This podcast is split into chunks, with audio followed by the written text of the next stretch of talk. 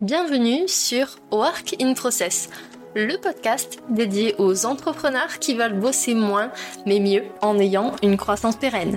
Alors, si vous voulez allier croissance et sérénité, performance et flexibilité, abonnez-vous.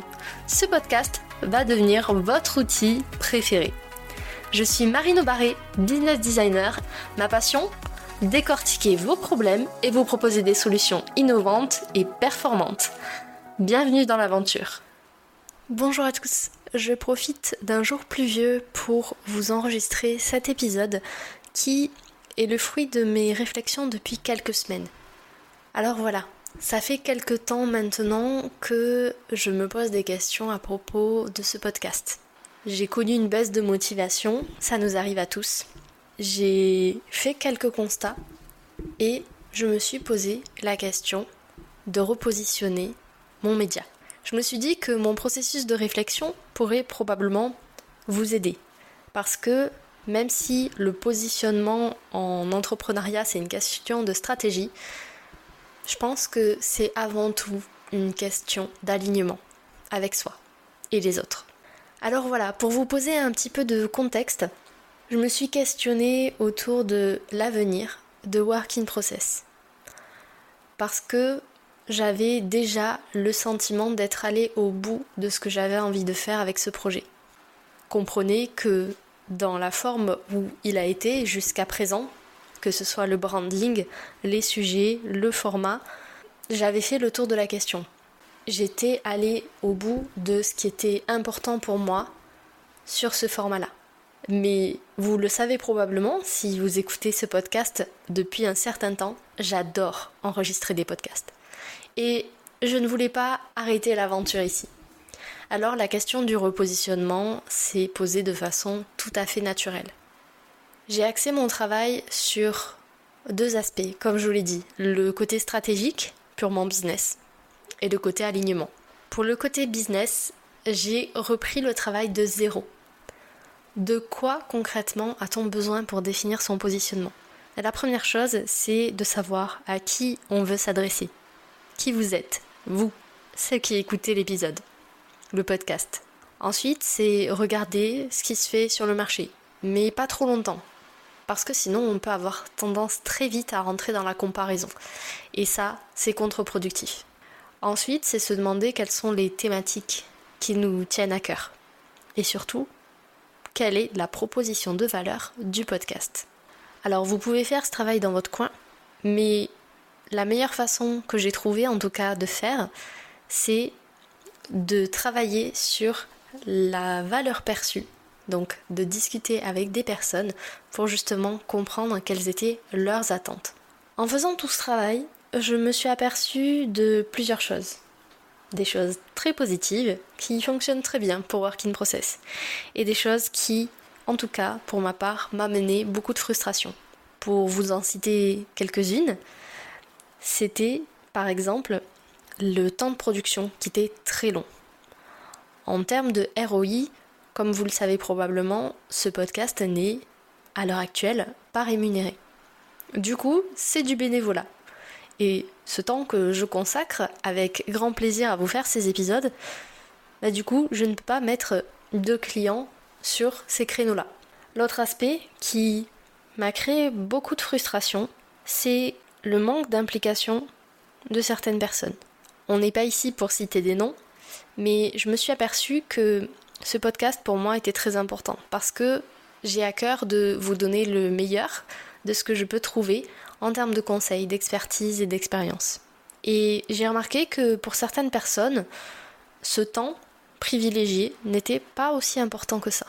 Du coup, j'ai axé ma réflexion stratégique sur qu'est-ce qui pourrait fonctionner le mieux Quels sont mes objectifs?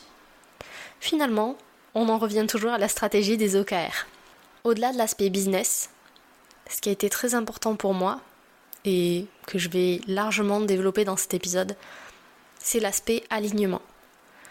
Parce que on pourrait se contenter de repositionner son produit, son service ou son média par rapport à des données chiffrées, des KPI, des indicateurs.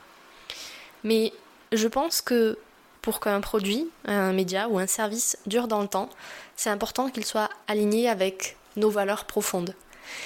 Et moi, en tout cas, comme je suis solopreneur, que j'évolue régulièrement puisque je travaille sur moi, il est tout à fait normal que mes produits, mes services et mon média évoluent en même temps que moi. Du coup, pour faire ce travail-là, je suis tout simplement partie à la rencontre de moi-même. J'ai pris du temps pour moi, pour me poser, disons, quelques questions.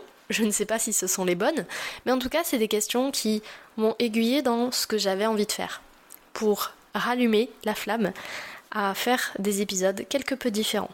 Ce qui est important pour moi dans ce podcast, c'est de mettre l'humain au centre de tout. Alors oui, je vous partage beaucoup de conseils pratiques sur des processus, de l'organisation, de la gestion d'entreprise, mais le cœur de ce podcast, le fond du fond, c'est vraiment que chacun puisse se sentir à sa place dans sa propre vie. Et c'est en partant de ce constat-là que je me suis dit, il est temps, aujourd'hui, au bout de moins de 60 épisodes, de repositionner le podcast parce que depuis que je l'ai lancé en octobre 2022, j'ai énormément évolué. Et ça me semblait normal de faire évoluer ce média en même temps que moi. Donc voilà, c'est à la fois une méthodologie que je vous livre aujourd'hui et aussi une annonce pour vous expliquer que ce podcast, dans les prochaines semaines, va connaître quelques évolutions, que ce soit au niveau du branding, au niveau des thématiques abordées. J'ai vraiment envie que ce podcast soit comme une conversation entre vous et moi sur finalement ce qui est important dans la vie professionnelle, mais pas que. Du coup, je vais continuer bien évidemment à parler de processus, de gestion d'entreprise parce que on est aussi là pour ça. Mais je vais ramener beaucoup plus d'humain. Et je vais aussi oser enfin sur ce média parler d'un de mes coups de cœur les personnes atypiques. Parce que c'est une ressource incroyable en entrepreneuriat ou même dans les entreprises classiques. Et qu'il suffit d'un petit peu d'empathie et de compréhension pour se rendre compte que ces personnes sont de vrais trésors. Alors voilà, les thématiques qui vont être abordées dans ce podcast, j'espère que les évolutions vont vous plaire. En tout cas, moi je me sens pleinement alignée, la tête et le cœur sur ces sujets. Au niveau du format, ça va être des conversations, comme je suis en train d'avoir avec vous en ce moment. Peut-être quelque chose de beaucoup moins structuré, mais des épisodes qui sortent beaucoup plus du cœur, qui sont faits avec l'état de flow. Bien évidemment, il y aura toujours des méthodes, mais pas que. Et côté invité, attendez-vous à en voir beaucoup moins. Depuis le début sur Working Process, j'ai reçu des personnes qui sont incroyables, merveilleuses, qui ont des expertises ou des expériences qui sont géniales, enrichissantes et parfois même surprenantes. Mais pour la suite de Working Process, je vous laisse la surprise. J'aimerais beaucoup avoir votre avis sur l'évolution de Working Process. Et d'ailleurs, petite question en passant, est-ce que vous, ça vous est déjà arrivé de songer à repositionner votre produit, votre service, votre média ou même votre entreprise tout entière? Venez me le dire sur LinkedIn. Ça me ferait très plaisir de savoir comment ça s'est passé pour vous et par quelles étapes vous aussi vous êtes passé. Voilà, cet épisode est maintenant terminé. Merci pour votre écoute. Je vous souhaite à tous une belle journée, soirée et à très bientôt dans le podcast. Bye Cet épisode t'a plu?